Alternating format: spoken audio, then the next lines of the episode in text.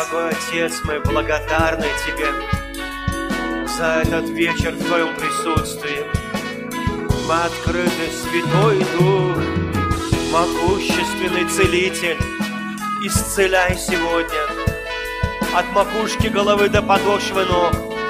Святой Дух, благословляй сегодня. Мы отдаем Тебе славу, честь, хвалу.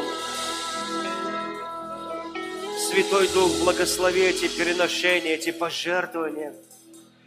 Благослови так же, как всегда Ты это делал. Ты сказал, рука дающего никогда, никогда не оскудеет. И я знаю, что невозможно что-то сделать во имя Иисуса и не получить свой урожай. И я благословляю эти семена и благословляю то, что Ты делаешь, Святой Дух. Аминь. Аминь. Добрый вечер. Спасибо вам большое, друзья. Присаживайтесь, пожалуйста. Положи руку на свое сердце, скажи, Дух Святой, сильно меня благослови. Я хочу видеть Тебя. Я хочу слышать Тебя. Я хочу переживать Твою славу. Прямо сейчас. Слава Тебе, Иисус. Вы знаете, я хочу посвятить этот вечер сегодня тому, чтобы мы поучились принимать от Бога. Иногда мы даже не знаем, а как принимать от Бога. Вы знаете, мне один человек написал, меня очень благословило его сообщение. Э, мне иногда пишут люди, иногда я могу ответить, иногда нет ну, по времени. Э, у меня нет секретарей, я сам отвечаю, вот, и поэтому э, бывает так, что я физически не могу успеть. Но один человек, он сказал, что слушал мою проповедь просто по интернету, вот, и я не помню, какую проповедь он слушал, неважно, любую, вот, и, э, и, и ночью ему снится сон, может быть, я что-то не, не, не точно расскажу, ну, в основном точно. Ему снится сон, что он на небесах. И там такой он большой амбар Божий. У него в руках мешок. И он говорит, я понимаю, что маленький мешок, очень большой амбар.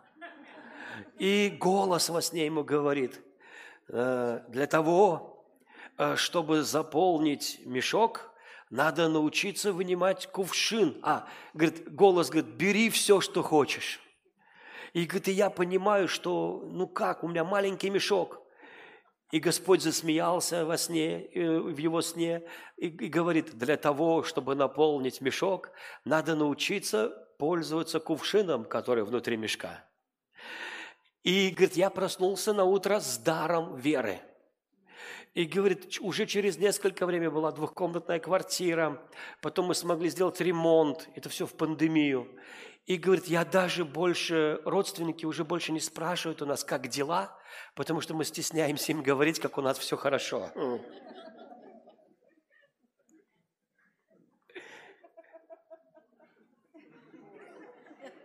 Я желаю тебе счастья а, в таком же формате. Аминь. Э, потому что Бог очень хочет, чтобы ты научился принимать, чтобы пасторы научились принимать большую церковь, чтобы у тебя было пробуждение, чтобы ты научился принимать финансы, карьерный рост. Не думайте, что это не духовно. Ничего нет недуховного. Аминь. Ничего нет. Даже хорошо сходить в туалет – это очень духовно. Особенно для того, кто долго не мог.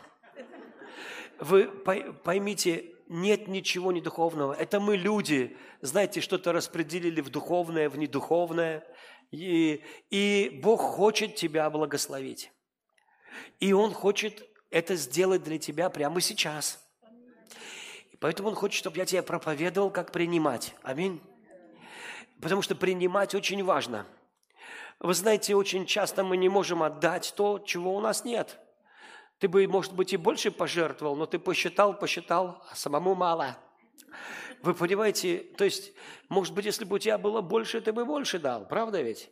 Но э, точно так же и с любовью. Ты даешь ровно столько, сколько у тебя есть. Конечно, некоторые все равно пытаются выдавить из себя того, чего нет. Вы знаете, это как я говорю, когда у тебя нет любви, и ты ее тужишься, тебе надо плод приносить, и ты так напрягся, такая резиновая виноградина надулась, ты расслабся, а, а, а, ну, расслабился, она всосалась. Это такой, знаете, плод, который не пребывает. Потому что ты не напринимал Божьей любви. Тебе нужно ее принимать. И есть э, вещи, которые Бог очень хочет, чтобы люди научились делать. Вынимать кувшин из мешка и черпать из Божьего амбара, чтобы Бог смеялся. Потому что Богу весело, когда ты благословляешься. Ты скажешь, о, не может быть. Вот видишь, как трудно с головой. Понимаете, нам же, я, я понимаю, что не все родители такие. У меня есть один знакомый пастор, он работал еще молодым парнем был, уехал на заработки, а у него пятидесятническая такая семья, он с детства верующий, свои традиции, знаете, папа, мама, все там с детства верующие тоже. И он заработал на машину. И он приехал домой на, на автомобиле, по-моему, даже и на Марка. И он приехал, и он хотел, папа, смотри.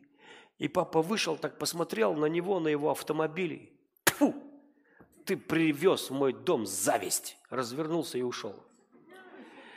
Зависть он не привозил, это в папиной башке зависть и проблемы, потому что автомобиль не является завистью, это просто железо на колесах. Это проблема с головой, товарищи.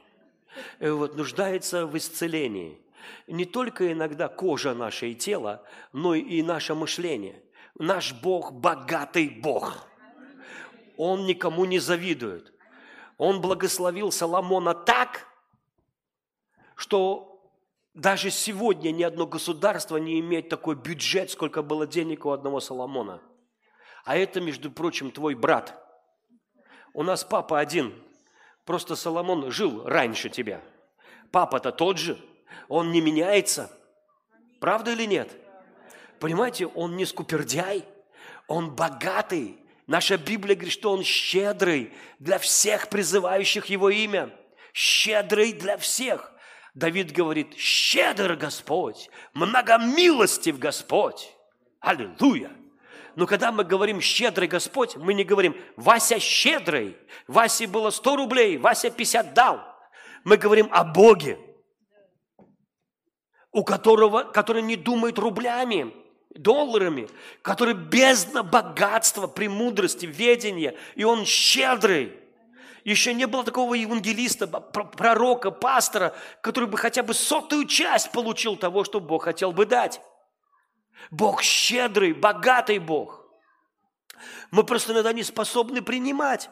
У нас такое мышление, что мы ну, не способны бываем принимать. Вы знаете, а меня одна сестра ободрила, потому что начиная с ноября прошлого года у меня, честно говоря, почти не было снов хороших.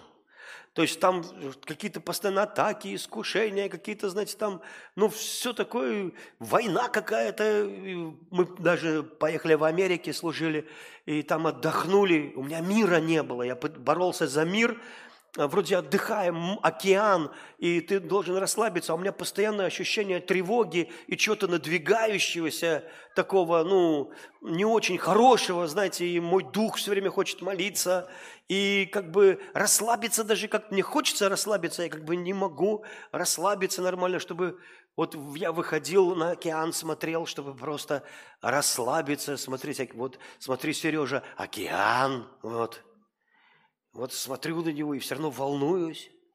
И думаю, что-то такое, знаете, не то в мире или где, или дома, или что, не могу понять. Потому что иногда бывает ну, много всяких тревог, но если ты ищешь покой во внешнем мире, то это будет кратковременное успокоение, не настоящее. Если ты ищешь покой в вере, это будет шалом прямо во время войны. То есть у, у тебя будет мир, даже если вокруг все в дыму. Это совершенно другой мир. Этот мир, такой мир тебе дать не может. И здесь вопрос веры, доверия Богу, что Он с тобой, что Он не оставит тебя, не покинет тебя, что Он всегда с тобой. Я хочу показать вам, что мы должны научиться принимать И мы должны научиться отдавать. Но нам очень трудно, э, если мы не приняли.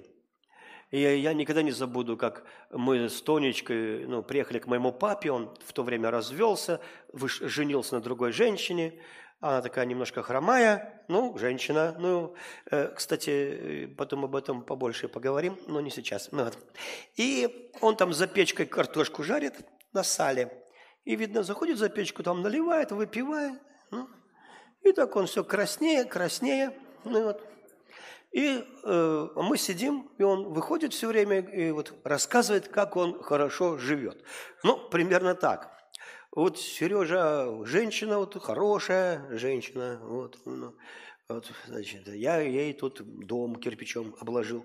И опять за печку зашел, потом выходит, вот, говорит, значит, и внуки у меня, я даже не понял, о чем он говорит, о каких внуках, потому что это не мои дети, это вот этой женщины, ну, дети, вот, которые я не знаю вообще, его внуки, вот эта женщина, это не моя мама, это вот, вот эта вот женщина, ну, вот я, ну, я думаю, скорее бы уже домой пойти, ну, как бы, ну, надо проведать, знаете.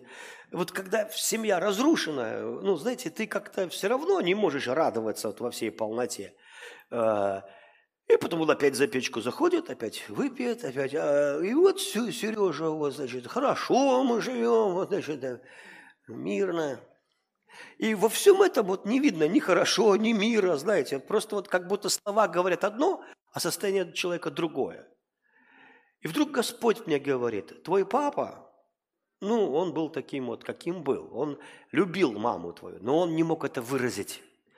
Потому что никто не дал ему этой любви, и никто не выражал ему. И потому что никто не выражал ее ему, он не умел выразить другим. Его, твой дедушка, его отец, стрелял даже в свою маму, жену, чуть не убил дядю, ну вот маленького тогда еще. Говорит, э, дедушка был такой алкаш, он, никто его трезвым не видел. И Бог мне начинает это все рассказывать, именно Бог. И потом я вижу картину, мне 16 лет, и мой папа там бьет маму, и я его толкаю, а коридор узкий, и он лопатками стукнулся о стенку и говорит так, «Э, Сергей, вот так, ну, и все. Вот эту картину мне Бог напомнил. И я побежал плакать. В общем-то, плакал я две недели, если честно говоря. Вот, потому что я понял, что мы иногда ожидаем от кого-то чего-то. Иногда мы уже не ожидаем, потому что ждать нечего. Вот почему Малахия, Господь говорит через Малахию, что я пошлю пророка Илию, и он сделает так, чтобы сердца отцов были ближе к детям – и сердца детей ближе к отцам. Иначе я поражу эту страну проклятием. И неважно, сколько у вас газа, керогаза, дров и всего остального, проклятие – это такая невидимая сила, что при всем изобилии ты можешь им не пользоваться вообще. То есть вообще. И причина – это дистанция между отцом и сыном, отцом и дочерью, дочерью и отцом. Там даже не написано «мама», «отец». И вы знаете, и я увидел, что это настолько важно, потому что мы проецируем наши земные отношения на небесные. Несмотря на просьбу Иисуса молиться, да будет воля Божья как на небе, так на земле, наша молитва примерно такая, пусть будет на небе, как на земле, вы знаете. То есть мы думаем, что Бог такой же, как наши отверженные земные отцы – такой же э, неустроенный, такой же, может быть, неспособный, такой же строгий, взыскивающий, смотря какой у тебя был. И мы не можем любить такого Бога, и поэтому мы не можем принимать. Мы построили дистанцию у себя дома, и теперь у нас есть дистанция между Богом и человеком. Потому что мы, как бы мы ни хотели, как бы я тебе не внушал, Бог любит тебя, звук доходит до твоих ушей, но тут же в твоем мозгу другая картина Бога, который любит как-то по-своему, вы понимаете, который любит и лупит, который любит и взыщет, который любит, но укоряет, который любит и еще что-то делает. И поэтому у нас извращенная картина Бога Отца, и мы не умеем принимать А то пространство, которое не заполнено благословением, проклятие обязательно заполнит. Вот почему, сокращая дистанцию между отцом и сыном, мы не даем места дьяволу. Именно в дистанции между отцом и сыном поселяется сатана. Но когда только ты, у тебя есть близкие отношения с Богом Отцом, и ты ни в чем его не подозреваешь, что он что-то тебе не додал, где-то не доблагословил, где-то не долюбил. У тебя есть близкие-близкие отношения, потому что Иисус умер за отношения. Он, он, ты скажешь, за что Иисус умер? Чтобы мы на небе были? Небо – это следствие. Это небо – это то, что само собой и так будет. Он умер за отношения. Ты скажешь, что? Мы на земле не ценим отношения. Мы даже говорим так, Бизнес есть бизнес, ничего личного. Я тебя кинул, потому что ты лох. То есть для нас отношения не так важны, как деньги, не так важны связи даже, как деньги или какая-то позиция. И мы считаем, что отношения – это что-то не особо важное вообще. Ну, подумаешь, нет отношений, да и плевал я на вас. Нет отношений, хотите общаться, не надо, какая разница? Главное, чтобы вот тут у меня было хорошо. Неважно, есть у меня отношения с женой или нет отношений, главное, чтобы борщ был вовремя и секс на ночь. Все. То есть люди думают, и они пользуются друг другом, не имея отношений вообще. А потом думают, а почему я такой несчастный? А почему у меня нет счастья? А почему у меня нет радости? Потому что отношения и являются смыслом радости. Потому что человек, он не создан быть один. Ты не можешь быть один. Это общество. Оно всегда стремилось к пониманию личности, к пониманию тому, что ты индивидуальный человек – вы знаете, раньше рыцарь какой-нибудь спал в одной комнате с женой, тут же свиньи и тут же друзья, еще какие-нибудь, еще какие-нибудь люди. Все на одной кровати. У людей не было понимания индивидуальности. Не было рабочего кабинета. Кабинет рабочий появился чуть ли там не в 15 веке. Понимаете, то есть люди жили вместе – но потом общество пришло к тому, что я сам человек, у меня есть кабинет, у меня есть кресло, я здесь думаю, здесь я пишу, здесь я работаю, здесь я то-то, ты там, а я тут – и это неплохо, потому что Бог очень хотел, чтобы люди были свободными. Потому что если бы ты жил в обществе, где ты не имеешь права на свое мнение, тебя обязательно сожгли бы на костре, даже если ты прав, но идешь вопреки обществу, ты уже грешник из-за этого. Потому что у тебя есть свое мнение, и ты не прав из-за этого. Понимаете? Ты разрушаешь общество. Но по сути Бог, Бог работает не только в церкви. Мы не только церковью идем на небеса, мы идем на небеса с, с, с осознанным изменениями во всем мире, с культурой всего мира. Она переменяется. Даже феминистические движения, которые были в мире, они для того, чтобы женщина однажды вышла за кафедру и могла смело проповедовать. Понимаете, может быть там перекосы, перегибы, но Бог хотел, чтобы человек был свободен, чтобы он был личностью, он хотел, чтобы ты был независимым, понимаете? Чтобы осознанно прийти к пониманию, что ты нужен в обществе и что без общества ты не можешь. Один проповедник сказал, вы знаете, почему я такой вот э, одарованный, почему я, потому что я призван быть проповедником, потому что Бог меня призвал. И мне это было смешно. Я сказал, «А если не придут люди в зал, кому ты нужен вообще? Кому нужен твой дар? Ты без людей не можешь. Кому ты будешь проповедовать? Кто тебя слушать будет без людей? Кому нужен вообще твой дар? Вы понимаете, это просто пустота. Ты не можешь без людей. Павел пишет, все ли мы проповедники? Нет, не все. Все тело глаз. Нет, не все тело глаз. Есть ухо, есть глаз, есть рука, есть нога. А есть такие части тела, которые мы прикрываем двойными одеждами и всем не показываем. Правда я говорю или нет? Нет, у церкви таких частей нету. Все гладко. Послушай, мой друг, это Писание говорит, есть часть, части тела, которые нам кажутся позорными. А потом говорит, но они важнее всего.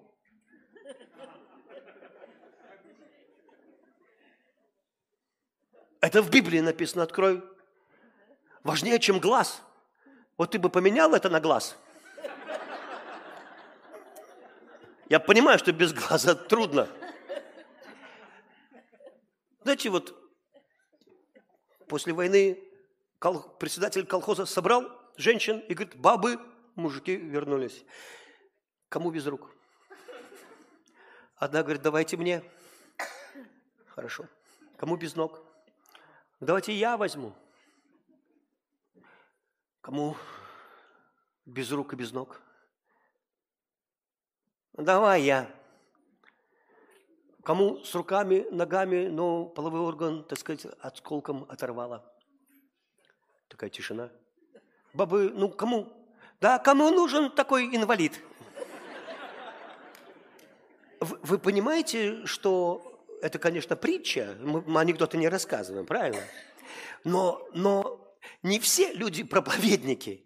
Есть в церкви такие странные люди, которых мы прячем, но есть тайная причина роста церкви – мистикус, мистикус.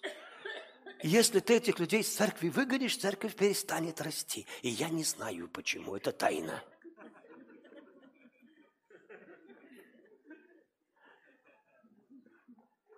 Люди бывают самые разные, и нам они все нужны. Все нужны. Мы не знаем некоторые почему. Только Бог знает. И потом придет этот великий межгалактический апостол, а Иисус улыбнется и скажет, да не из-за тебя церковь росла. А из-за кого? Я ж там сиял. А? И он покажет какого-то такого братишку. У нас такие есть в церкви, иногда, знаете, такие брюки вот здесь застегиваются, здесь ширинка, такая непонятная причина роста церкви. Вы знаете, и я иногда думаю, а пусть все люди будут в церкви, разные национальности, разные по интеллекту. И, и иногда те, кто слабыми кажутся, Павел пишет, они намного нам важнее, и мы не знаем почему. Мы не знаем почему. Но дело в том, что мы должны научиться принимать друг друга – но мы не можем этому научиться, если мы сами не принимаем Бога. Люди говорят, да я принял Бога, я сказал, Иисус Христос, войди в мое сердце. Бла-бла-бла-бла-бла-бла-бла. Потому что на самом деле ты не принял Иисуса как обожающего тебя. А? Ты не принял Иисуса, который в тебе души не чает. Ты принял имя Иисус – который строгий, взыскивающий, который тобой недоволен, который стоит с топором и вот, вот тебя отсечет от остальной церкви, потому что ты давно не приносишь плод.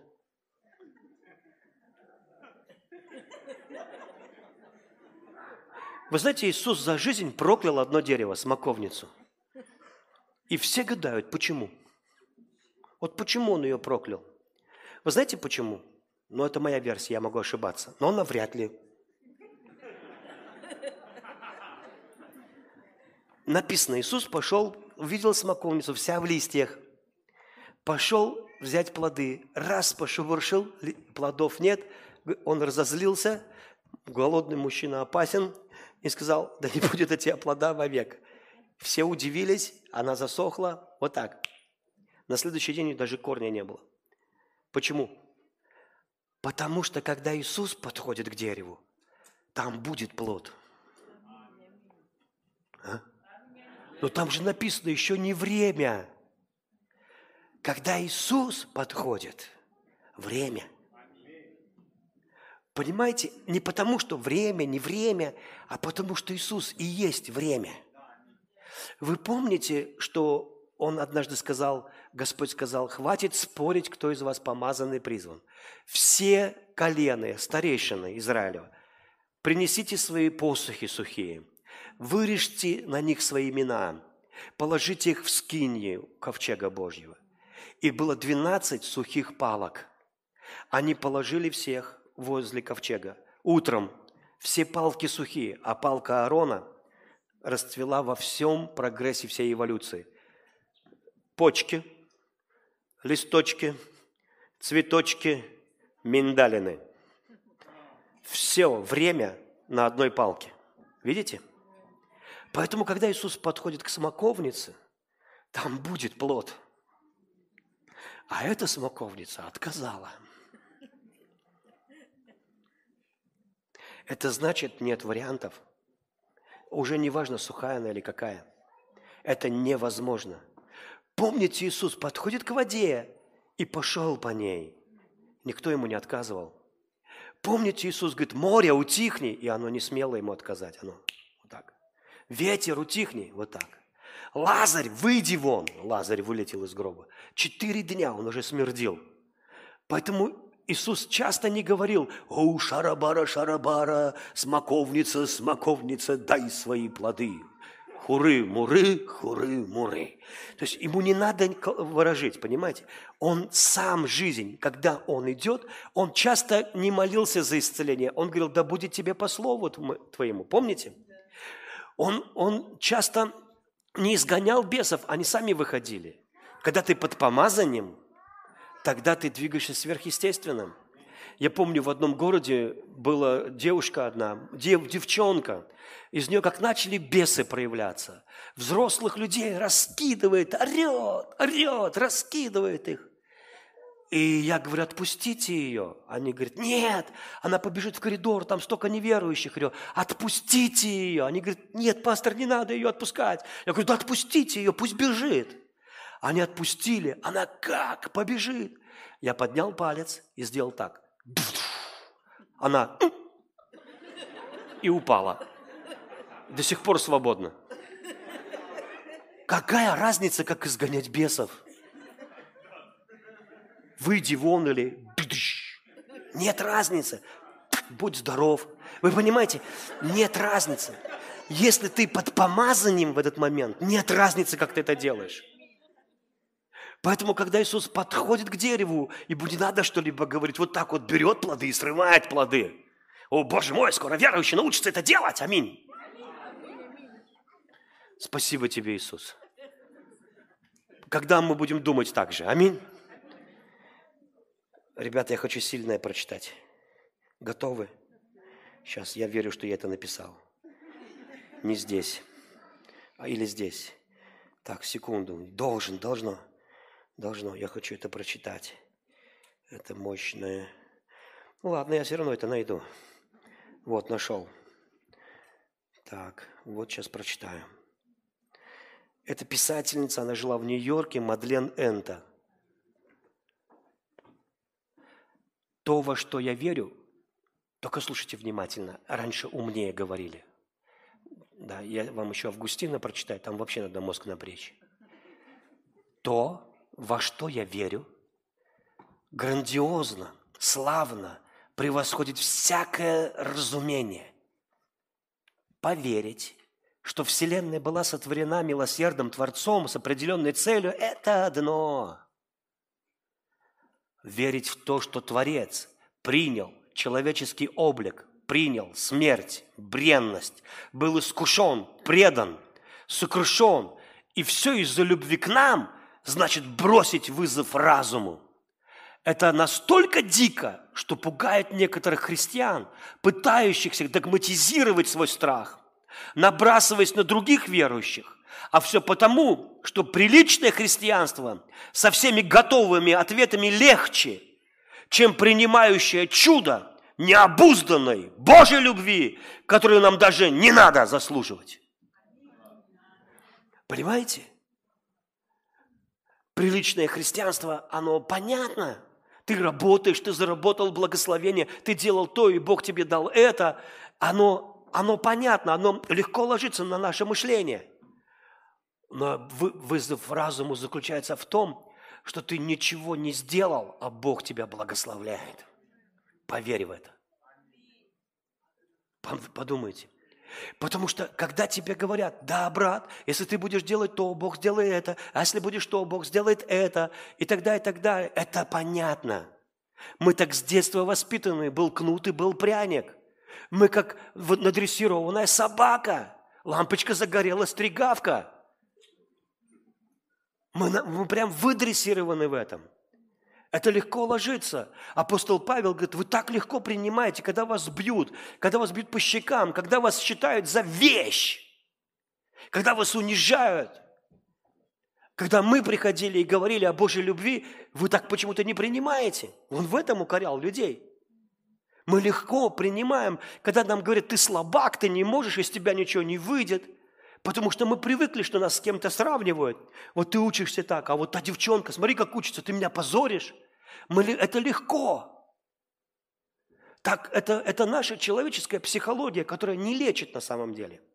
И вдруг приходит Иисус, снимает все укоры, не разговаривает с нами на языке вины, не разговаривает с нами на языке осуждения, и просто, и просто дарует свою жизнь. Это вызов всякому интеллекту. Есть связь между тем, как ты принимаешь, и тем, как ты отдаешь. Есть связь. Я хочу показать вам, что наши действия имеют взаимодействие с духовным миром. Моисей держит руки, а Малик проигрывает. Моисей опускает руки, а Малик выигрывает. Он подумал, да что такое, надо продолжать молиться. Он поднимает руки, а Малик выигрывает, проигрывает. Смотрит, а Малик проигрывает, а Малик проигрывает. А, ну, наверное, замочит Амалика до конца, опускает руки, а Малик выигрывает. Да что ж такое, он поднимает руки, а Малик проигрывает. Через несколько минут он уже понял, что есть связь между поднятыми руками и победой Израиля над Амаликом. Это понял Арон, и, и это понял Арон и Ор. Они увидели, что у Моисея руки отяжелели, подставили камень побольше, типа, знаете, таких высоких стульев. Тот сел, а они держали его руки, и Амалик был не изложен полностью. Кто выигрывал, когда Моисей держал руки?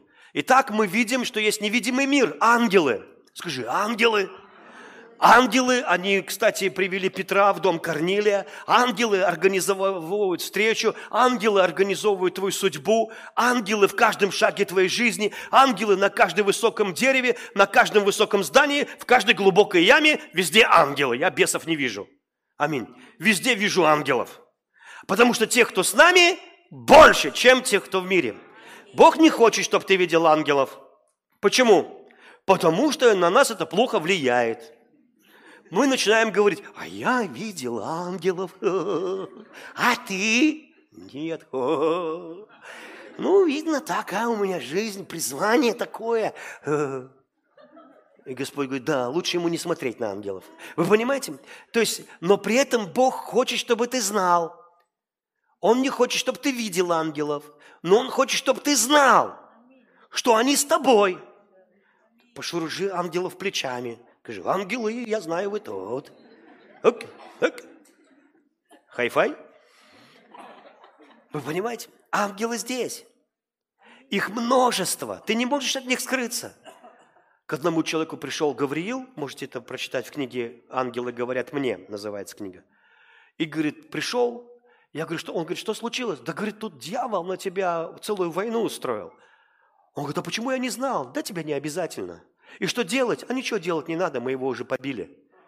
И я, говорит, смотрю в окно, а там группа ангелов стоит, уже победу одержали, просто такие общаются друг с другом.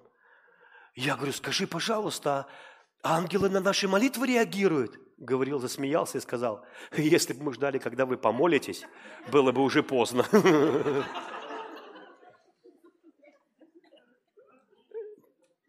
Поверь мне, твоя молитва очень важна, но никто не будет ждать, когда ты помолишься. Бог все равно работает. Молишься ты, не молишься ты.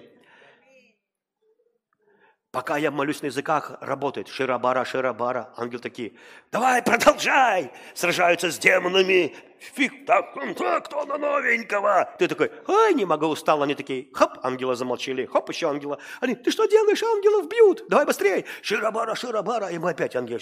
Нет, ребята, это не так. Есть взаимосвязь. Конечно, есть взаимосвязь физического мира и духовного. Ты держишь руки, а Малик проигрывает. Есть взаимосвязь. Но это не так работает. Есть взаимосвязь. Ты становишься на колени, Бог говорит, о, Серега смирился. Слышите? Есть взаимосвязь между физическим действием и миром духов. Есть взаимосвязь. Ты смеешься – и Господь говорит, о, Сергей побеждает. Смотрите, он веселый, уже дарована ему победа. Есть взаимосвязь. Есть взаимосвязь. Елисей ложит руки на, на руки царя и говорит, бей из лука. Тот три раза стреляет. Он говорит, что ты наделал? Он говорит, а что я наделал? Надо было пять раз стрелять. Он говорит, а почему пять? Да ты бы тогда пять раз победил. А можно я заново? Все, поздно. Только три раза выиграешь. Какая интересная вещь. Есть взаимосвязь между физическим миром и духовным. Есть взаимосвязь между хвалою и духовным миром. Понимаете? Есть взаимосвязь между твоими словами и рождением свыше.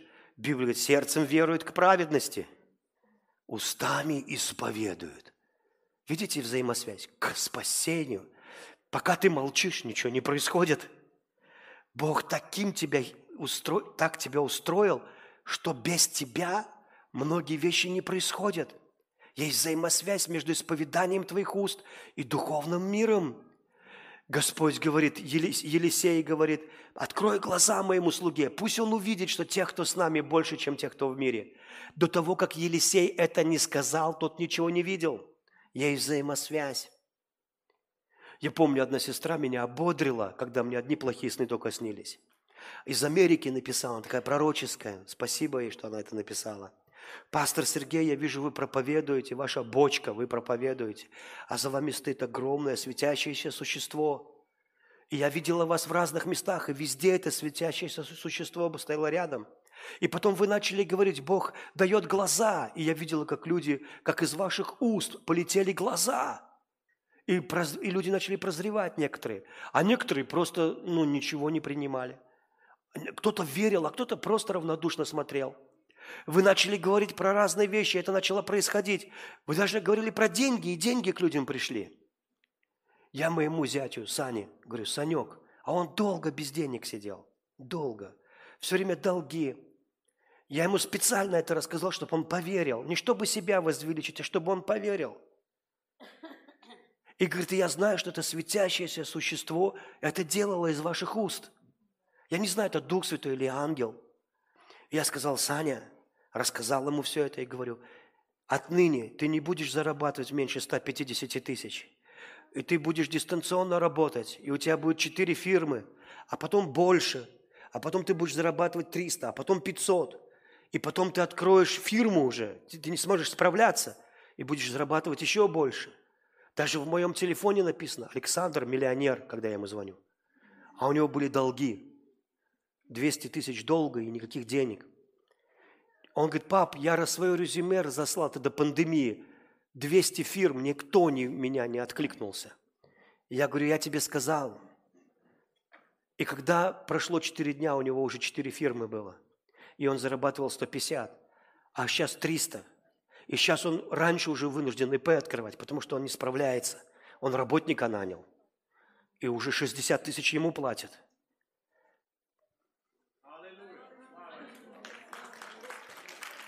Есть взаимосвязь между устами и нашей судьбой. Когда ты принимаешь от Бога Слово, и ты выражаешь это Слово. Если ты хочешь прорыв длиной в жизнь, то вот эта вторая проповедь вечерняя очень тебе нужна. И можно я вам, я, я вам это прочитаю? Это не только... Э, так, значит, секундочку.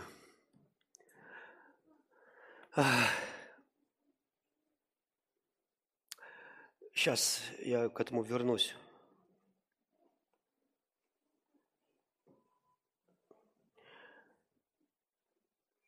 Правды Твоей, 39-й Псалом, не скрывал в сердце моем, возвещал верность Твою и спасение Твое, не утаивал милости Твоей и истины Твоей перед собранием великим. Можно еще раз?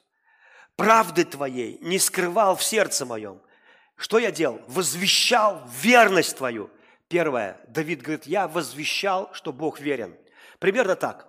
Друзья, что бы у тебя не было в жизни, как бы ты ни упал, в какую бы сторону тебя ни толкнули, ты упадешь в руки Бога, потому что Он окружает тебя. Бог верен, и Он никогда тебя не подведет. Если ты согрешил, знай, Бог верен и прощает все твои грехи. Вот так Он говорил. Верность возвещал. Отлично. И дальше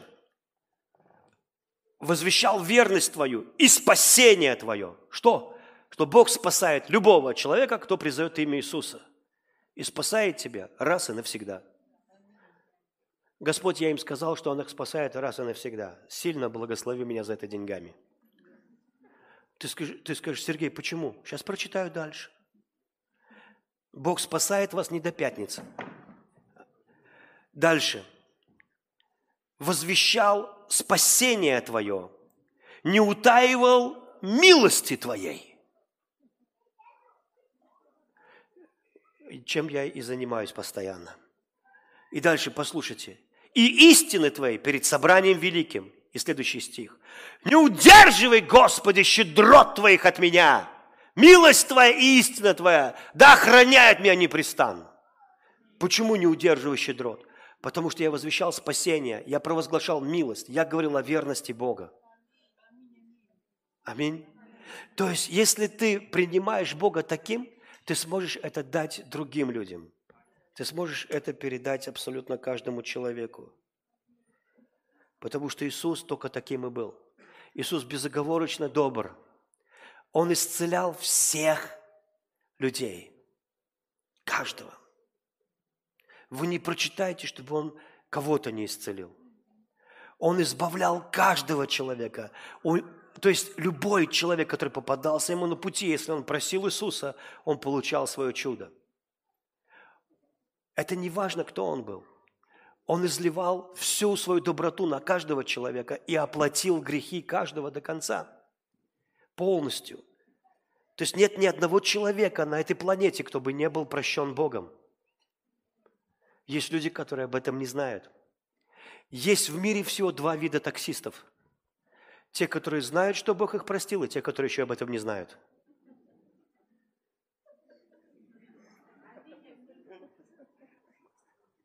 Всего два вида прихмахеров. Те, которые знают, что Бог их простил, и те, которые не знают. И вот и все. И есть, есть только два вида людей. Все люди искуплены на земле. Есть только люди, которые об этом не знают. Апостол Павел не проповедовал так, покайтесь. Он так не проповедовал. Он проповедовал так, вас всех Иисус, Он умер за всех. Он всех, примите это. Представляете, вот как он проповедовал. Один финский пастор, это 17 век, привел ко Христу сотни тысяч людей в Финляндии – Сегодня эта конфессия до сих пор существует, и 200 тысяч человек, они приходят там на поле, на огромном, собираются там вместе с детьми, огромные семьи у них. Потому что все пасторы проповедовали, ты грешник, тебе надо покаяться и так далее. Они, иди отсюда, я знаю, что я грешник. И вдруг этот заходит и говорит, в бар заходит и говорит, ребята, у меня для вас радостная новость, они какая? Вас всех Бог простил. Они, в смысле? Просто вы об этом еще не знаете. Примите его прощение. Кто хочет принять его прощение? Они говорят, я хочу принять его прощение. Вот так. И Дух Святой начал двигаться. Знаете почему? Потому что Дух Святой совсем не прославляет человека, он прославляет Иисуса – когда Дух Святой слышит об Иисусе, что ты говоришь «Иисус, Господь, Иисус любит тебя», Дух Святой начинает двигаться. Когда ты говоришь «Дух, Святой, Дух Святой, я благодарю тебя, Иисус искупил от всех наших грехов», в этот момент Дух Святой начинает двигаться. Он ждет, когда начнут прославлять Иисуса, потому что он обожает Иисуса. Он обожает Иисуса дикой любовью. Все сокровище, которое было на небе, это Иисус. В этом теле Иисуса было все богатство всей вселенной. В теле человека, который носил Иисус в себе, это все богатство всей вселенной. Небо обанкротилось, чтобы выкупить тебя. И поэтому Дух Святой, Он прославляет Иисуса. Иисус говорит, Он прославит меня, Он от моего возьмет и возвестит вам. Вот почему, когда мы говорим о том, что сделал Иисус, Дух Святой исцеляет в этот момент – благословляет нас в этот момент. Итак, когда ты принимаешь Его любовь, но эта любовь должна быть не только то, что Бог, ты любишь меня. Сейчас я вам расскажу что-то, что поможет тебе. Итак, Иисус берет таз с водой, припоясывается полотенцем, омывает ноги ученикам. Выше написано, зная, что он от Отца пришел и к нему уходит – зная, что он больше не увидит этих людей во плоти, он опускается на колени и моет им ноги. Когда доходит дело до Петра, Петр возмущенно говорит, не омоешь мне ног вовек, потому что в культуре человека нельзя, чтобы кто старше тебя, кто твой учитель, чтобы он тебе служил. Это ты должен ему служить. Ты должен носить ему чемодан, лить руки, на руки воду, подавать полотенце, служить ему – и вдруг Иисус показывает совершенно нечто другое. Он хочет омыть ноги ученикам. И Петр, он говорит, ты не омоешь мне ног вовек, вовек, не прикасайся даже к моим ногам. Они грязные ноги. И вот самая опасная ситуация в судьбе Петра. Иисус говорит, Петр, если я не омою твоих ног, ты никогда не будешь иметь части со мной. Ты, что он имеет в виду? Если ты не примешь сейчас меня таким, ты готов служить Богу как всемогущему. Ты готов служить Богу как боссу. Ты готов служить Богу как тому, кому надо поклоняться. Ты готов служить Богу, как раб должен служить господину. Но ты не понял, кто я. Я тот, кто люблю служить. И если ты не позволишь мне коснуться твоих ног, ты никогда не будешь иметь части со мной, потому что я не то, что ты думаешь. Я не просто, вы называете меня учителем и Господом. Это все так, он говорит. Только это не совсем так. Потому что я тот, кто обожаю мыть ноги. Я тот, кто обожаю служить. Я тот, кто обожаю благословлять. Это моя радость. Это я вам дал слово блаженней давать, потому что я тот, кто испытываю счастье, когда вы благословенны. Если вы хотите меня благословить, примите мои благословения. Если вы хотите меня удивить, примите мои благословения. Если хотите меня порадовать, примите мои благословения. Позвольте мне коснуться ваших ног. Позвольте мне вас любить. Позвольте мне явиться вам нежным. Потому что если ты не примешь меня как нежного Бога, ты не сможешь быть нежным со своей женой, ты не будешь иметь части со мной, потому что я не просто, я не босс, я нежно любящий, я ласковый Бог. Вы понимаете? Я хочу твои ноги, я хочу прикасаться к ним. Я не боюсь твоих грехов, и я не оскверняюсь от твоих проступков. Позволь мне просто любить тебя таким, какой ты есть. Если ты не позволишь это делать, то однажды, когда твоя жена уже не с такой фигурой будет, ты будешь менять, искать новую модель себе. Потому что ты не научился служить и любить нежно.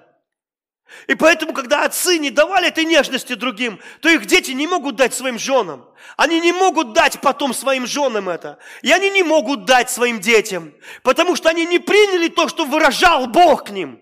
Поэтому Бог выражал свою любовь тем, что был ноги, но не для того, чтобы сказать, ребята, вы все гордые, надо как-то вас научить смирению, фу, ты не хочу, но надо, помоем их ноги. Нет, он знал, что он к отцу уходит, ему хотелось это сделать, он никуда не спешил. Ему хотелось побыть у их ног, просто побыть, еще подержать их немножко в руках, потому что он нежно и дико любит этих людей, потому что он расстается с ними. Это очень трудный момент для него был. Вы понимаете, это трудный, трудный момент. И он не торопился. Ну, как мой папа выражал мне любовь, когда меня в армию провожал. Я там почувствовал это. Он взял меня за руку, подержал так. А я стою, у меня шапка-ушанка из кролика, фуфайка. И в армию уезжаю. И он так пожал руку. Говорит, ну ты там это, давай это, служи. Я понял, что он меня любит. Я понял за этими словами, он, он еще что-то хотел сказать, и еще что-то хотел сказать, но не мог он, потому выражать трудно. Победа Моисея выражалась в поднятых руках прозрение слуги Елисея в словах. Спасение выражается в исповедании Иисуса Господом. Смирение в том, что ты стал на колени, а то, что ты поднимаешь руки, это то, что ты выражаешь, что ты любишь Бога и сдаешься. Это правда это выражает. Подарок, цветы тоже что-то выражают. Но там еще слова должны быть. А нам трудно это говорить, потому что нам никто не говорил. И мы не умеем выражать. И, а что? А потом удивляешься, почему дети тебя не, не, не посещают? Почему они тебя не любят? А что, ты когда-нибудь выражал? Ты просто говорил, давай, балда, учись как следует, дебил. Вот всех дети, как дети, у меня балбес. Хотел, чтобы он футбол играть, он нас дурак, не, у него ноги растут не оттуда вообще. А руки, наоборот, оттуда. Вот. И когда ты навыражал кучу неприязни и своего отношения, что ты сыном недоволен, и что он у тебя не такой, как эти, и это не так, и жена у тебя не такая, как эти, а потом думаешь, а почему у тебя нету счастья, почему нет любви? А потому что апостол Яков сказал, вера без дел мертва. И он вовсе не противоречил Павлу. Мартин Лютер даже думал, что книга Якова не каноническая, потому что Павел сказал, что мы оправдываемся не делами, а верою лишь только. А Яков говорит, а вера без дел мертва. Но он не имел в виду, что ты показал дела. А он имел в виду, что если твоя вера никак не выражается, то кто узнает вообще об этой вере? Если твоя любовь никак не выражается, кто узнает о ней? Если твоя щедрость никак не выражается, кто узнает о ней? Понимаете, то есть это должно быть выражено. Это трудно, и первое, на ком ты должен тренироваться, это твоя собственная жена. Я понимаю.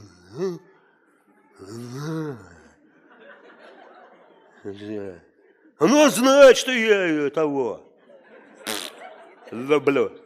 Вы понимаете? Он знает, что она, и она знает, что он. Хотел сказать, получилось это. Нечаянно, ой. Э, вы понимаете? А, а почему ты? А, потому, потому что ты сам такой же карась из того же водоема. И, и поэтому, когда мы говорим, Господь, ну а как? Это должно быть выражено как-то, каким-то образом – Моисей держит руки, но он не понимает, что он выражает. Он не понимает, что он выражает. Он только видит Амалика, а сам пророчествует о Христе в этот момент. Потому что Христу помогут держать руки на кресте два гвоздя. И пока он будет их держать, Амалик будет проигрывать. И в этот момент, как написано в книге Откровений, Архангел Михаил мочил дракона и ангелов его. Потому что Иисус держал руки на кресте. И когда замочил, Иисус сказал, свершилось! Низвержен! Клеветник! Почему? Да потому что все, что он против тебя говорит, никто серьезно не воспринимает, кроме тебя. Потому что стерто кровью все рукописание. Иисус сказал, свершилось! И это чувство вины, которое символизирует Амалик – который бил людей, которые отстают. Оно было изложено руками Моисея. И потом Моисей является вместе с пророком Илией на горе преображения. Иисус сияет, как солнце в зените. И они говорят Иисусу в этот момент, то, что ты не прочитаешь в Новом Завете, но я скажу вам, о чем они говорили. Моисей сказал, закончилось Писание. Ты тот, кто исполнит. Я сдаю мои полномочия. Ключи, что там это, бэджик, все, что там было, что там, дубинка, фонарик, все. Я больше здесь не играю.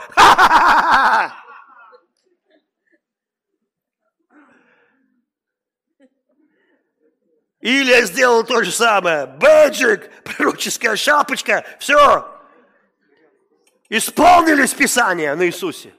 И потом приходит папа в облаке и говорит, вот мой сын, это мой любимый сын, в нем все мое благоволение, счастье, радость. Его слушайте. А эти уволены. Спасибо, ребята, вы хорошо работали. Теперь Христос. Аминь. Вот что там было. Почему не написано то, что я сказал-то? Потому что это ежу понятно. Что там было?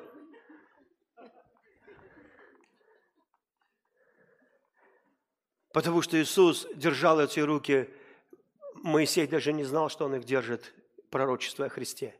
И когда Авраам шел рядом со своим Исааком, 33 лет примерно, на гору моря, а тот нес дрова, и он шел рядом. Он не знал, что на эту гору Иисус понесет дрова в виде креста лет 33, ровно на эту гору. И будет тем ягненком, который заботился в терновом венце, в терновом кусте. Только теперь этот куст будет намотан на голову Христа. И папа никогда не оставлял сына. Он шел рядом до самого конца. Он отдавал самое дорогое. Он сказал, Авраам, за то, что ты это сделал, все народы в тебе благословятся. Но Авраам не знал, что это будет стоить Богу Отцу. Ибо так возлюбил Бог мир, что выразил это тем, что отдал Сына Своего. Любовь выражается. Вера выражается. Невыраженной веры не видать. Невыраженной любви не догадаешься. Невыраженной щедрости не оценится. Невыраженных.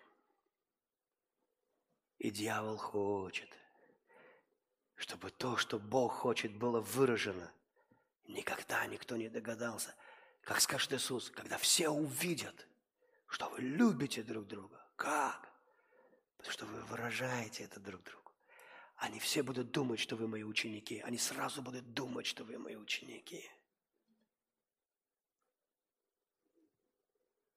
Они сразу поймут, что вы мои ученики. Между христианином и христианством бывает такая разница. Мой один знакомый брат, христианин, христианство, выража христианин в том, что одел кастрюлю с борщом на голову жене за то, что она приготовила не краснодарский борщ, а москальский борщ. Хуже ярославский борщ какой-то. С наличием чего-то в виде чего-то, но не борщ. Но когда он повзрослел, он, помню, сидит, плачет и говорит, я такой был идиот – я так не ценил свою жену. Она говорит, у меня что-то с мужем случилось. Между христианином и христианством. Христианство – это одно, а вот христианин – это другое. Христианин по имени Петр отрубил ухо рабу Малху. Тот успел голову отодвинуть, вообще-то летело в голову. А христианство по имени Христос дал ему новое ухо, а старое положил в пакетик на память. Чувствуете разницу? Благодать – это не незаслуженная милость. Иначе Иисус тогда где-то согрешил, папа закрыл глаза и дал ему благодать. Благодать – это присутствие Бога в твоей жизни, чтобы сделать тебя тем, кем ты и так являешься в глазах Бога. Чтобы между христианином и христианством не было никакой пропасти. Понимаете, благодать – это сам Бог в твоей жизни. Принятый, как ласковый Бог, как нежный Бог. Я помню, мы в Колумбии в кафе сидим с пасторами одной конфессии – И вдруг они все вскочили, бонки, бонки, потому что бонки на стадионе, и побежали. А колумбийка, которая сопровождала нас, давай быстрее салат в рот запихивать, потому что ей повелели пасторов сопровождать русских. А наша русская девчонка тоже сидит, она переводила. Я говорю, скажи этой женщине, что я еще кофе хочу попить. Она ей перевела – я заказал кофе, а та начала есть салат не спеша, потому что еще один остался русский пастор, за кем она может следить. Наша начинает рыдать. Я подумал, что кто-то умер. Она так рыдала на взрыд. Я даже стеснялся спросить, и потом я спросил, что случилось. Она во все кафе, ничего. Я думаю, как вроде она ни с кем по телефону не разговаривала, что с ней случилось? Она рыдала, рыдала, потом она уговорила меня, что да все нормально, все со мной хорошо. Короче, на бонке я опоздал. Когда мы вышли из кафе, колумбийка сказала, вы ни такси не поймаете. Мы стояли полчаса, все такси забиты народом. Я сказал, я пошел в гостиницу, они мы тебе проводим. Я говорю, не надо, вон гостиница. Нет, проводим. На следующий день Бонки проповедует пастором. Я слышу по плечу, меня кто-то хлопает. Я поворачиваюсь, наша русская девчонка, переводчица. Пастор Сергей. Я говорю, да, вчера когда вы отказались идти на бонки из-за того, что она не поела салат, на меня сошел Святой Дух. Вообще-то это был не Святой Дух. Я говорю, а кто? Это был Папа. Бог Папа обрушился на меня. Это была самая сильная конференция в моей жизни в этом кафе. Я рыдала всю ночь. Я, говорит, я полностью изменилась. Я такой смотрю, думаю, а я тут при чем? Я на нее не нападал.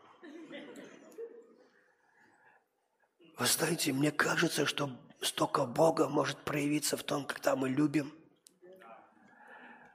Проявляем это.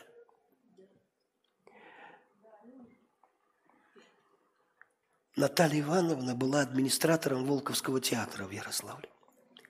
А быть администратором театра – это просто мощная должность. Вот это кто возьмет билеты в пачку, тот получит водокачку, это про нее. Потому что мало кто хочет идти в театр, и Наталья Ивановна могла впарить билеты все.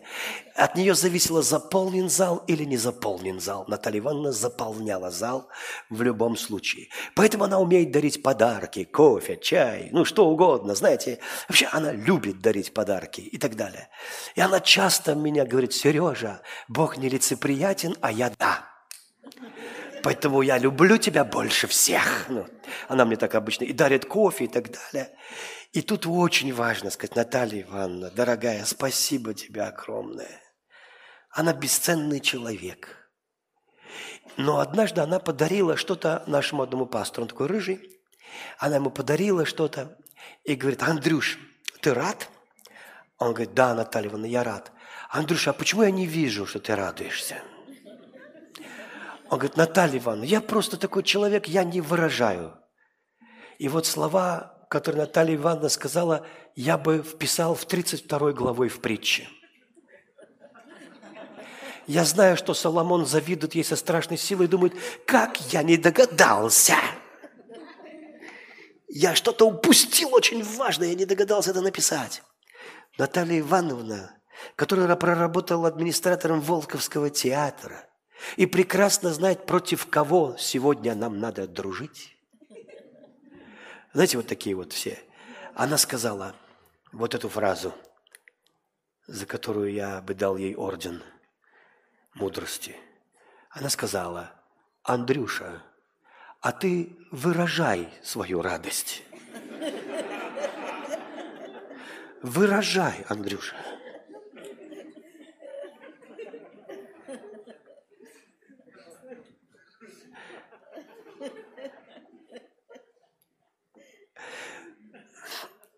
Мне кажется, что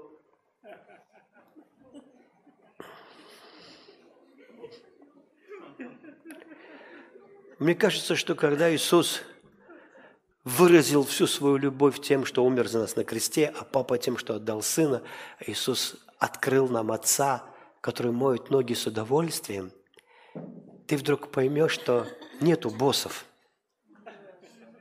Есть, конечно, боссы, есть такие люди, они смешные такие. Они называют это почитанием. Их надо почитать. И я за то, чтобы почитать власть и все остальное. Но я думаю, что почитать даже самых маленьких – это круто. Аминь. Отец, ты можешь омыть ноги каждому и любишь это делать. Ты обожаешь это делать. Твоя любовь всегда выражалась. Она каждый день выражается. Каждый, каждый день выражается. И прямо сейчас я провозглашаю Твою славу, Твое присутствие – я благодарю Тебя, что Ты здесь. Невероятный, могущественный. Ты не один раз выразил. Ты хочешь постоянно это выражать. Знаете, Тонечка рассказывала, как на конференции в гостинице Измайлова был 91 год, 92 начало 92-го. Мы после этого где-то через месяц, нет, чуть раньше мы с ней познакомились. Чуть не месяц, несколько дней прошло. Через несколько дней. Вот. И там на конференции говорили про Китай, про что-то еще. Дух Святой ее коснулся. Я говорю, я плакала, у меня слезы текли. А у меня, говорит, было день рождения. И все забыли про день рождения. Абсолютно все. И, говорит, один проповедник вышел и сказал, Тоня, ты что плачешь? Она говорит, не знаю, Дух Святой меня коснулся. Ну, может быть, говорит, еще потому, что у меня сегодня день рождения. Она говорит, Бог что, он сказал, Бог что-то приготовил для тебя. Иди на семинар. Она пошла на семинар по домашним группам. К ней подбежала одна американка и говорит, я вас вчера видела, мне Бог сказал, что я вам кое-что должна отдать. Дело в том, что одна русская мигрантка, когда узнала, что я лечу в Россию, она сказала, передай этот конверт девушке, на которую укажет тебе Господь. И вчера он указал на тебя, а на конференции полторы тысячи человек. Но я не взяла с собой. И вот ты пришла на мой семинар. А знаете, что там было около 70 семинаров? И Тоня именно к ней пришла. И она, Тонечка говорит, вот этот конверт. Она говорит, наверное, потому что у меня день рождения. И та запрыгала, говорит, надо же, это Бог, это Бог. Он знал, что день рождения. Она хотела спрятать конверт, а та сказала, открывай, я хочу знать, что там лежит. Там были доллары и золотой перстень с большим камнем. И Тоня любит эту историю рассказать, потому что это было для нее, как вот блудному сыну папа дал. Она еще полгода была верующая. И, говорит, и потом, говорит, она всем рассказала проповедникам. Они ее вызвали на сцену, хватили вокруг нее хороводы, пели ей «Happy birthday to you», дарили подарки. Потом одна черная женщина говорит, Тоня, зайди ко мне в номер. А у нее никогда не было кукол, ей папа никогда не покупал. Ни одной не было. И она мечтала о такой хорошей кукле. И вот эта черная женщина открыла дверь, и вся комната была в куклах. Дорогих, американских, немецких, даже Барби, которые в продаже только в валютных магазинах.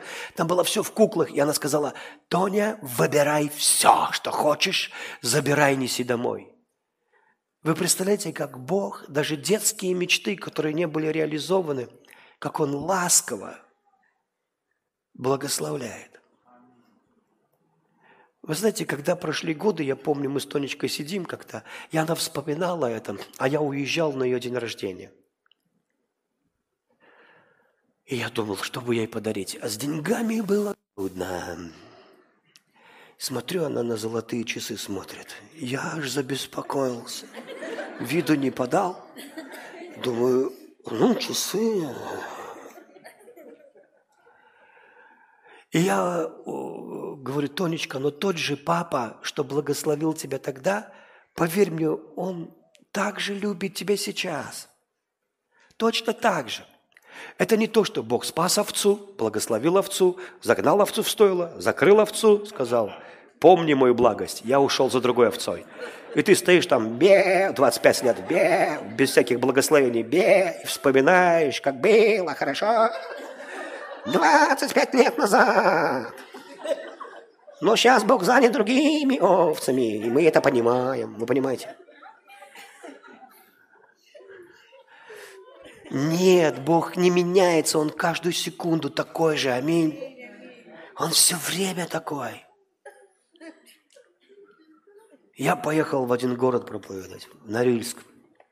Я не сказал никому, что у Тони день рождения, никому не говорил. Такого никогда не было вообще. Они обычно проповедника вызывают, благодарят и что-то в корзинку кидают. Это надо вытерпеть. Знаешь, как ты стоишь, как, это, как бомж на паперте. Рядом с тебя корзинка, туда все жмут руку, что-то кидают. И... У меня пастор Андрей эту процедуру не выдерживает. Он говорит, я отдельно, корзинка отдельно, я пошел кофе пить, кто хочет, пусть жертвует. А, а я смиренно обычно стою, и все начинают мне что-то давать в руки. Говорят, это Тонечки передай, это Тонечки передай. Я потом, короче, прихожу домой, где я сплю, а завтра улетать. Я как выложил на кровать это все. Йоксель, моксель. Там золотые часы. Не просто золотые, и браслет золотой. И когда я домой, помню, приехал, я такой сел. Ну, Тонечка, говорю, с днем рождения. с чего начнем? Я одну цепочку, говорю, она такая, о, я такой, ну да, что делать, вот цепочка. Ну вот еще одна, она такая, о, еще одна, я говорю, еще одна, что делать? А вот я потолще доставал каждый раз, ну вот еще, говорю, а, кстати, вот еще три. Она такая, о, что такое? Я, я все это выкладывал медленно, знаете, довел ее до белого коленя. И в конце говорю, раз, часики золотые. Она такая, ой, а я помню, сидим в гостях, а там бизнесмены, богатые ребята. И жена говорит, о, смотрите, какой у меня муж бриллиант подарил. Я сразу такой, такой, да.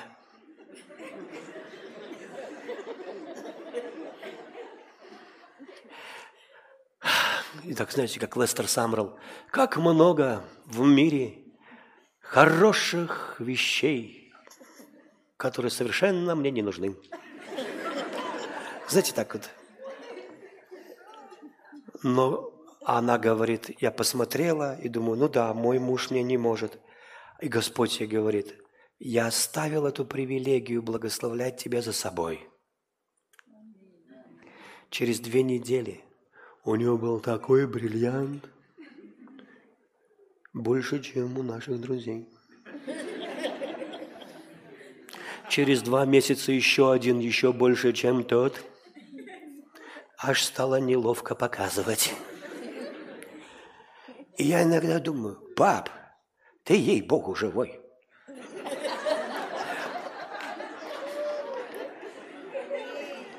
Ты скажешь, а со мной может что-нибудь хорошее произойти? Я тебе скажу, только ты никому не говори, ладно? Да! Да, конечно же! Бог нелицеприятен, аминь. Но дело даже не в этом. И вот однажды папа сидит на кресле качалки, на террасе, пьет утренний кофе, и вдруг смотрит, кто-то по дороге идет. Знакомый силуэт. Он такой, это мой, что ли? Не может быть. Не может быть. Правда, уже без коня, знаете, походка такая нецелеустремленная, как тогда. И, я вперед!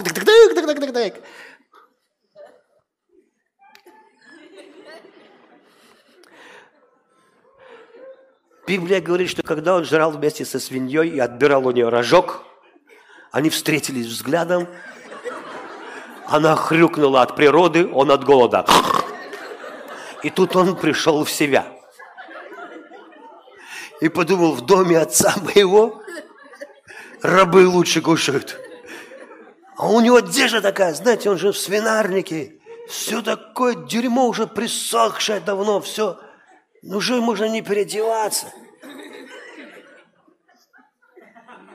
И он тихонечко шел до дома, сочинял молитву покаяния. Значит, я, а я приду, вот, я что скажу? Жрать хочу? Я так не могу сказать. Извиняюсь, ты полумения продул. Ну разве так можно? И вдруг папа бежит к нему навстречу, обнимает его, целует его. Причем в оригинале целует, целует, целует, целует. Это мой сын. Он пытается помолиться, молитвы покаяния, его никто не слушает, его тискают. Потому что в еврейском покаяние – это повернуться и пойти к отцу. И когда сегодня я читаю пророков некоторых, они говорят, церковь, вы должны покаяться, церковь. Покайся, церковь, перед Богом. Перестань грешить, церковь. И эта невеста, всегда грешащая невеста, всегда ожидающая Христа, то всегда согрешающая, понимаете, всегда виноватая, виноватая я всегда.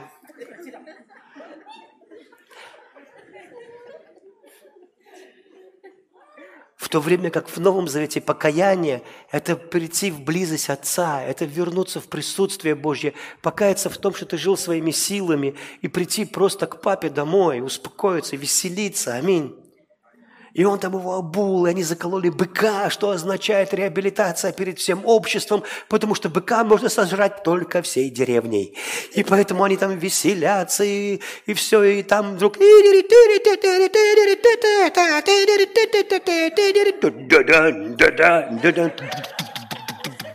А этот стоит на поле, старшенький, с мотыгой. Слышит песни. Он говорит, кто там?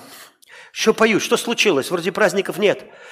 А, слуга говорит, там твой брат вернулся, и папа накрыл стол. И у того свет погас. Пум. Забрала, опустилась окончательно, и свет погас. И он не хочет. И Библия говорит, отец вышел к нему. И говорит, сынок, ты что не хочешь идти? И он высел и сказал все, что думал. Все, что накопилось. Я работал на тебя каждый день. А ты даже козленка мне не дал. Даже козленка, чтобы я повеселился с друзьями. А это твой сын проблудил, промотал, а ты заколол быка. Вы видите религия? Я работал! Я работал! Две домашки, три домашки, шесть домашек, семь домашек. И что, двухсторонний геморрой, стресс и грамота от пастора.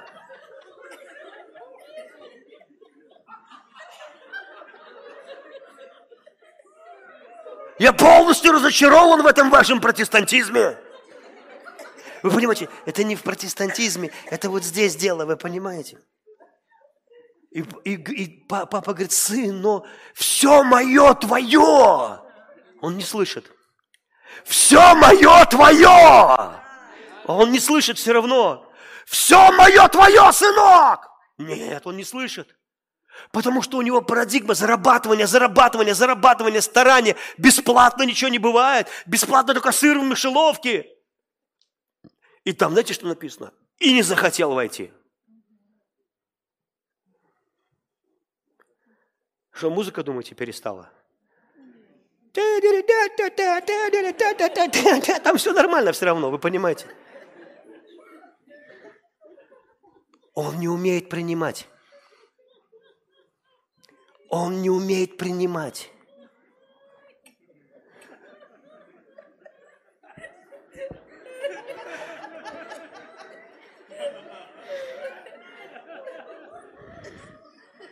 Никогда Иисус не звал тебя на Колыму. Он всегда говорит, придите, стол накрыт. Некоторые конфессии со своей картошкой, со своим ножом, так сказать, мы Богу поможем, мы приготовим. Он говорит, нет, стол накрыт. Все заколото, все уже пожарили, гриль, все, люляки, люля-шуля, все есть, шулюм-мулюм, все готово. Но вы знаете, все, накрыт стол. Христианство – это приглашение на вечеринку. Нигде не написано, Иисус не говорит, придите ко мне все труждающиеся, обремененные, и я добавлю вам еще пару бремен. Я дам вам ко всему, что у вас есть, брошюры и задания.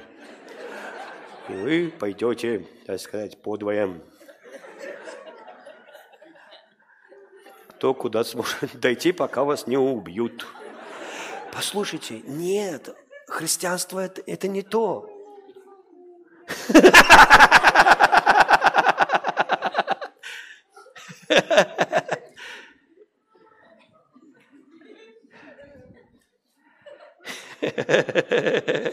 Ой, мама, не могу.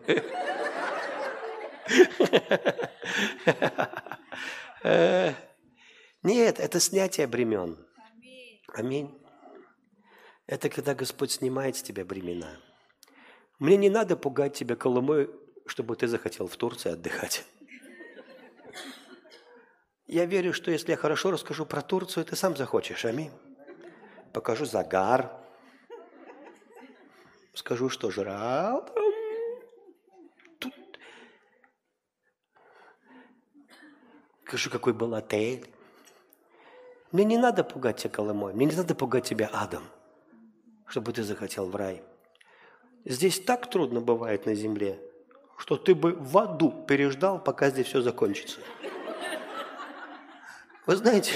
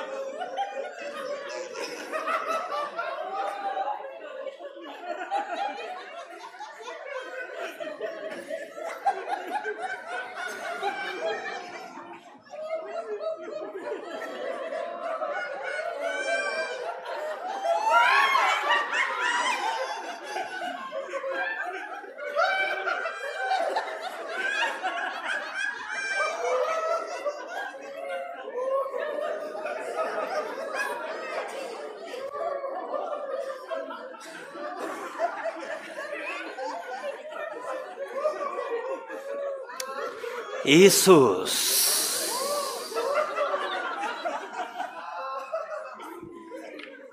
Научи их вынимать кувшин из мешка.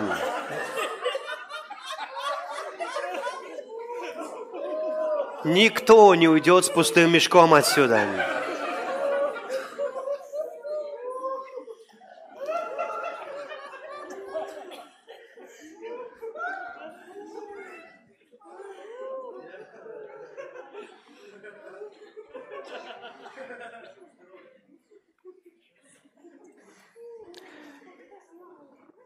Господь сто раз за ночь говорил мне громким голосом, все мое твое, все твое мое.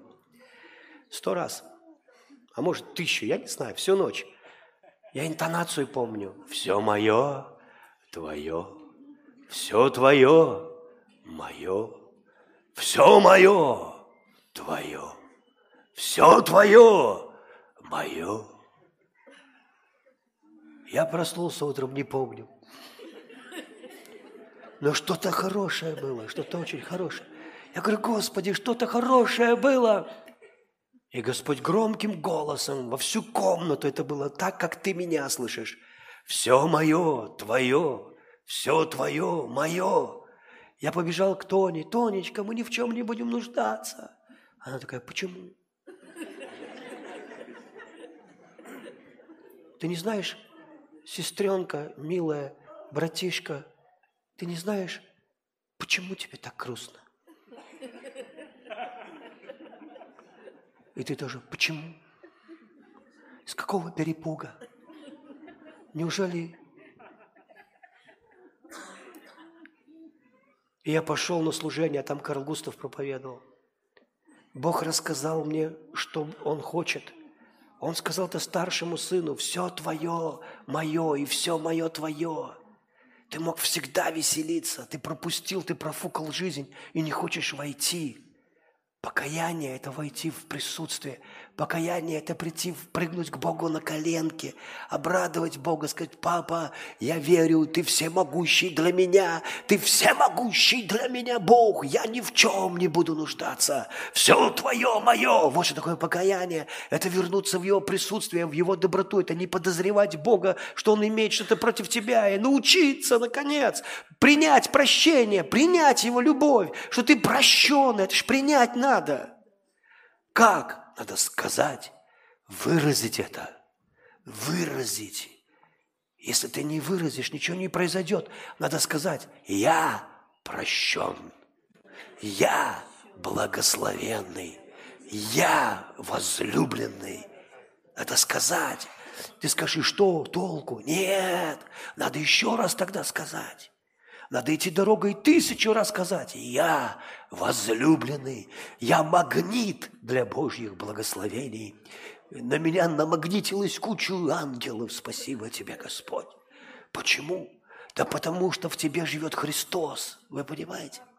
Истина в том, что ты не можешь не быть неблагословенным. Это надо умудриться быть христианином и неблагословенным.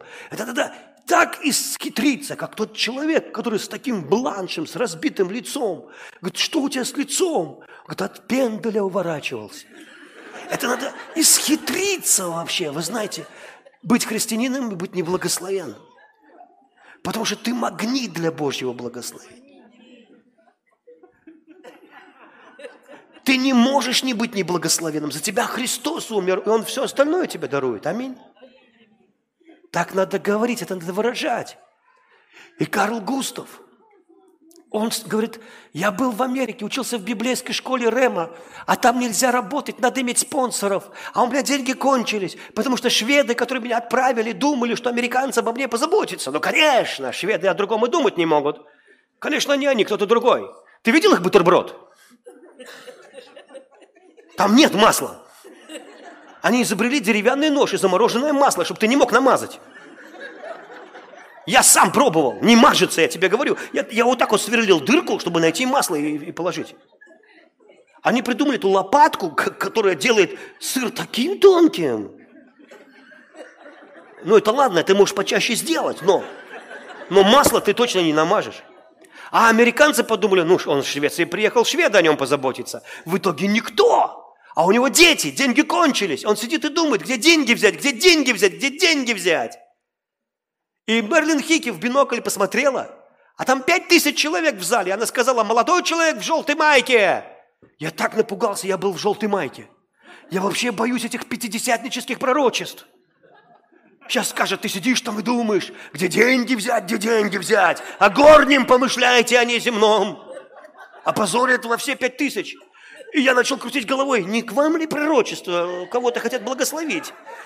Она говорит, да-да-да, вот вы, который головой крутите, вот вы, вставайте. И я вынужден был встать, да, вот вы. Так говорит Господь, не говори в сердце твоем, кто бы на небо за Христом сходил, кто бы за море за ним сплавал. Но что говорит Писание?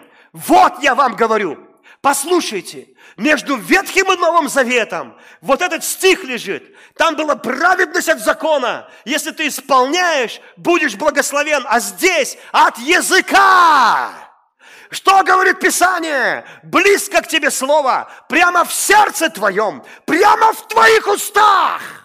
Слово веры, которое тебе проповедано. Ибо так говорит Господь, все мое, твое, все твое, мое. А мне это всю ночь Господь говорил. И теперь Карл Густав подтверждает. И я думал, ну все, сейчас будут деньги. Ничего подобного. Нет никаких денег. Вообще. Я даже говорю, Господь, я ничего не понимаю. Ты сказал, все твое, мое. Ну, понятно, у меня ничего нет. Но у тебя-то есть. У тебя вся скотина на тысячах холмах. А у меня даже кота нет. У тебя серебро и золото, говорю. Я вообще не в курсе, что это. Вы понимаете, что? И я говорю, Господь, как оно работает? И Господь мне говорит, сын, ну как же? Я всю ночь тебе объяснял, что все твое мое. А потом еще Карл Густав тебе объяснил, как сделать так, чтобы все мое стало твое. Я говорю, как? Так близко к тебе слово. В устах твоих, в сердце твоем. Как? Как мне пережить, что папа любит меня? Как мне пережить радость? Скажи это. Скажи это. Вырази это. Вера невыраженная не работает. Я приняла Иисуса Христа. Молодец. А приняла ли ты его ласковым? А принял ли ты его богатым? А принял ли ты его щедрым? А принял ли ты его изобилующим? А принял ли ты его исцеляющим? Потому что он полнота, все собой наполняющий. И я начал говорить. Только я начал говорить не с Богом. А что с Богом разговаривать? Он, он, он говорит, Сергей, я тут уже ни при чем, это ты. Все мое твое. Не проси у меня ничего, это все твое. Твои дети что, спрашивают у тебя? Отче наш, сущий в квартире нашей, позволь воспользоваться холодильником твоим. Это был бы дурдом, ты понимаешь? Вы так делаете вообще дома? Нет, нет. А что вы со мной играете в эти религиозные игры? А, я, а, а вот именно, никогда не думал головой. А, а зачем голова? Мы верующие. Вера живет в сердце, а голова тут просто болтается. Я в нее ем. А-а-а. Послушай, я рад.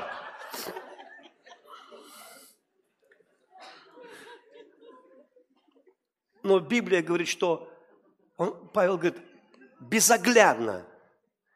Петр пишет, безоглядно полагаясь на Божью доброту, задайте работу разуму. Что? Я говорю, думай, человек, задай работу разуму. Сейчас, конечно, в, ми- в мире интернета, когда мы смайликами объясняемся, и мы скоро будем как Элочка-людоедка междометиями разговаривать. Брат говорит, у вас в новостях в погоде написано в Ярославле моросит. А что это? Это, говорю, дождь такой мелкий. А мы говорим, слушай, не мороси, а. Я говорю, видите слова, как меняются? Ну, у нас там, правда, моросит и моросит. Но дело не в этом. Дело в том, что когда ты начинаешь говорить, и поэтому я не говорю, Бог, дай денег. Я говорю, деньги. Сюда. Ибо все его мое. У меня даже кот теперь есть. твари.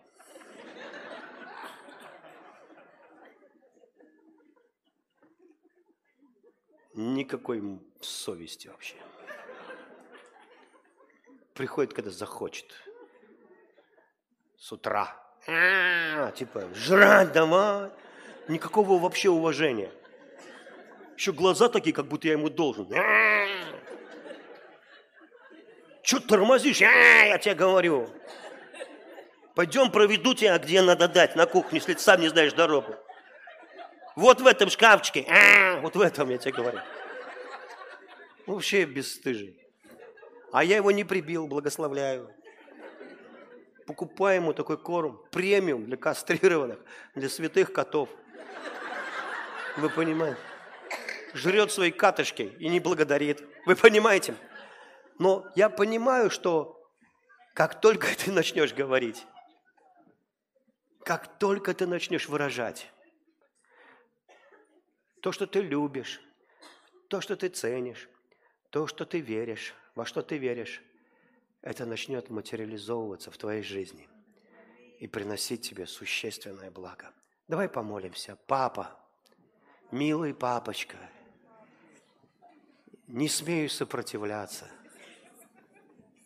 Твоей любви и Твоим благословением. Не смею возражать. Если хочешь меня благословлять, я принимаю сейчас. И все препятствия на моем пути уходят в эту секунду.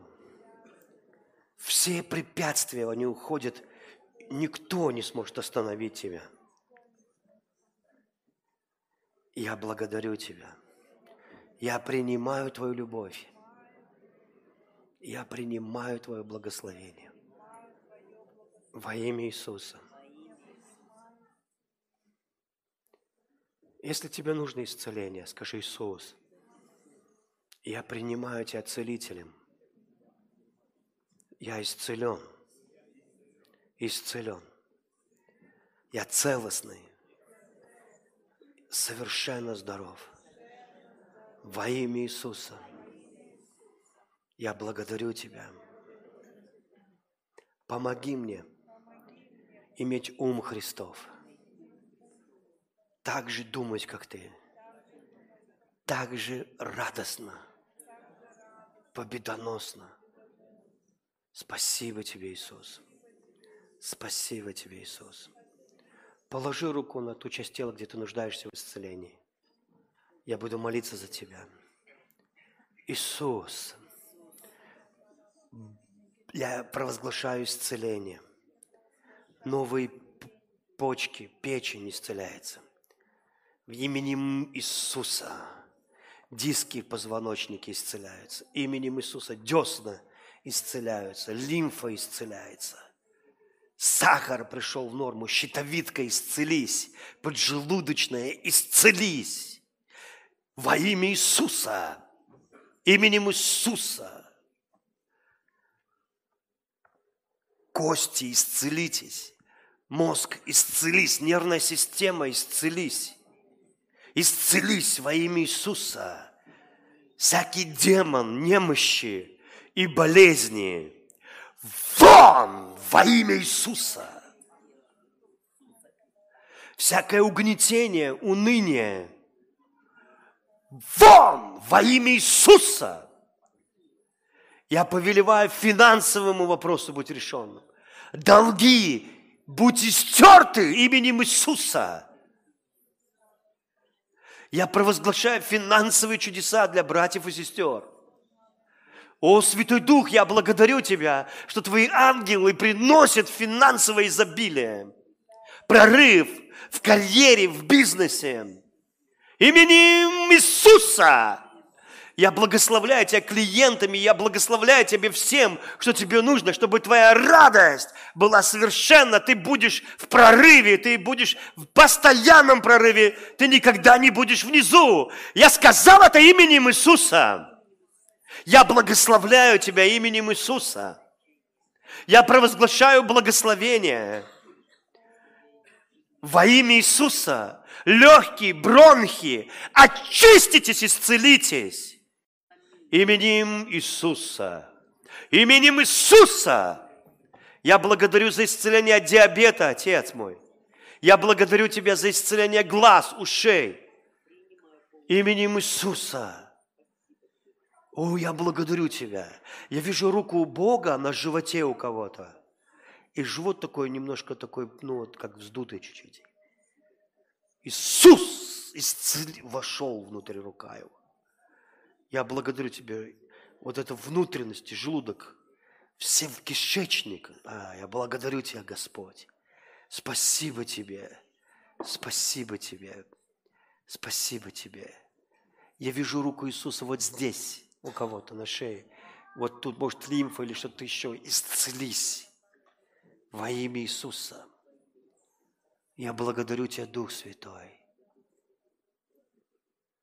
Дух Святой, спасибо Тебе.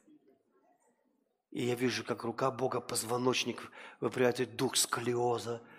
Сгинь, будь исцелен от всякой кривизны в позвоночнике. Выровняйся во имя Иисуса.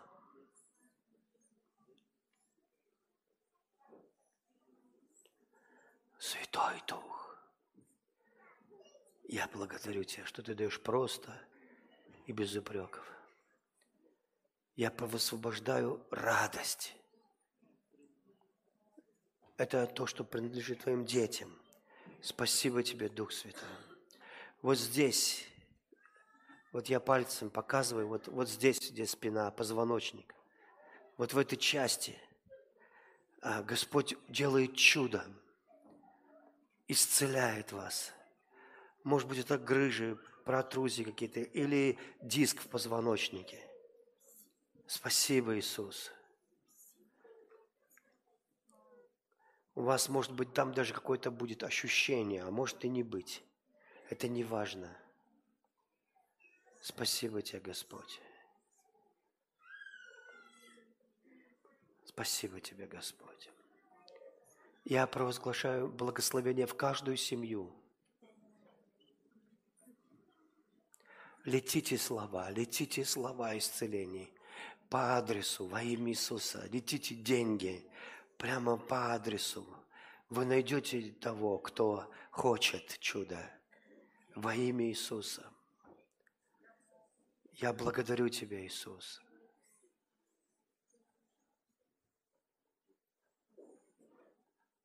А есть кто-то, кто пострадал вот от финансово, от пандемии, когда пандемия была? Можете руку поднять, если кто-то. Раз. Кто-то еще. Два. Три. Держите ваши руки. Держите. И не молитесь. Руку держите, хорошо? Закройте рот, не молитесь. Я за вас молюсь. Дьявол, все, что ты у них украл, верни в семеро сейчас. Я провозглашаю благословение. Они ни в чем не виноваты. Они прощены. И я провозглашаю финансовый прорыв в жизнь. Пусть ваши нужды будут восполнены во имя Иисуса. Они, ваш, запомните то, что я вам говорю, ваши нужды восполнены будут во имя Иисуса. То ли это межреберная невралгия – но вот здесь, с левой стороны, я думаю, вот здесь, я держу, ребро, мне кажется, это межреберная невралгия. Это не сердце, я думаю. Господь вас исцеляет. Спасибо тебе, Иисус. Спасибо тебе, Иисус. Аминь. А, и колено, правое колено. Даже если я что-то не назвал, Господь вас исцеляет. Аминь. Низ живота. Вот самый низ живота. Наверное, это э, женские какие-то болезни. Есть когда низ живота. Господь исцеляет вас. Мне очень нравится, как Иисус исцеляет. Левое ухо в глубине уха. Левое ухо в глубине. Если это вы палец положите свой, туда во имя Иисуса. Я благодарю Тебя, Господь. Если два уха, положите руки. У уши откройтесь, исцелитесь. Спасибо Тебе, Господь. И я провозглашаю такой, я слышу, как кому-то Господь говорит, вы как бы на месте стояли, стояли, стояли, и внезапный прорыв приходит к вам. Вот такой внезапный прорыв приходит. Спасибо тебе. Аминь. Пусть Бог благословит вас, дорогие.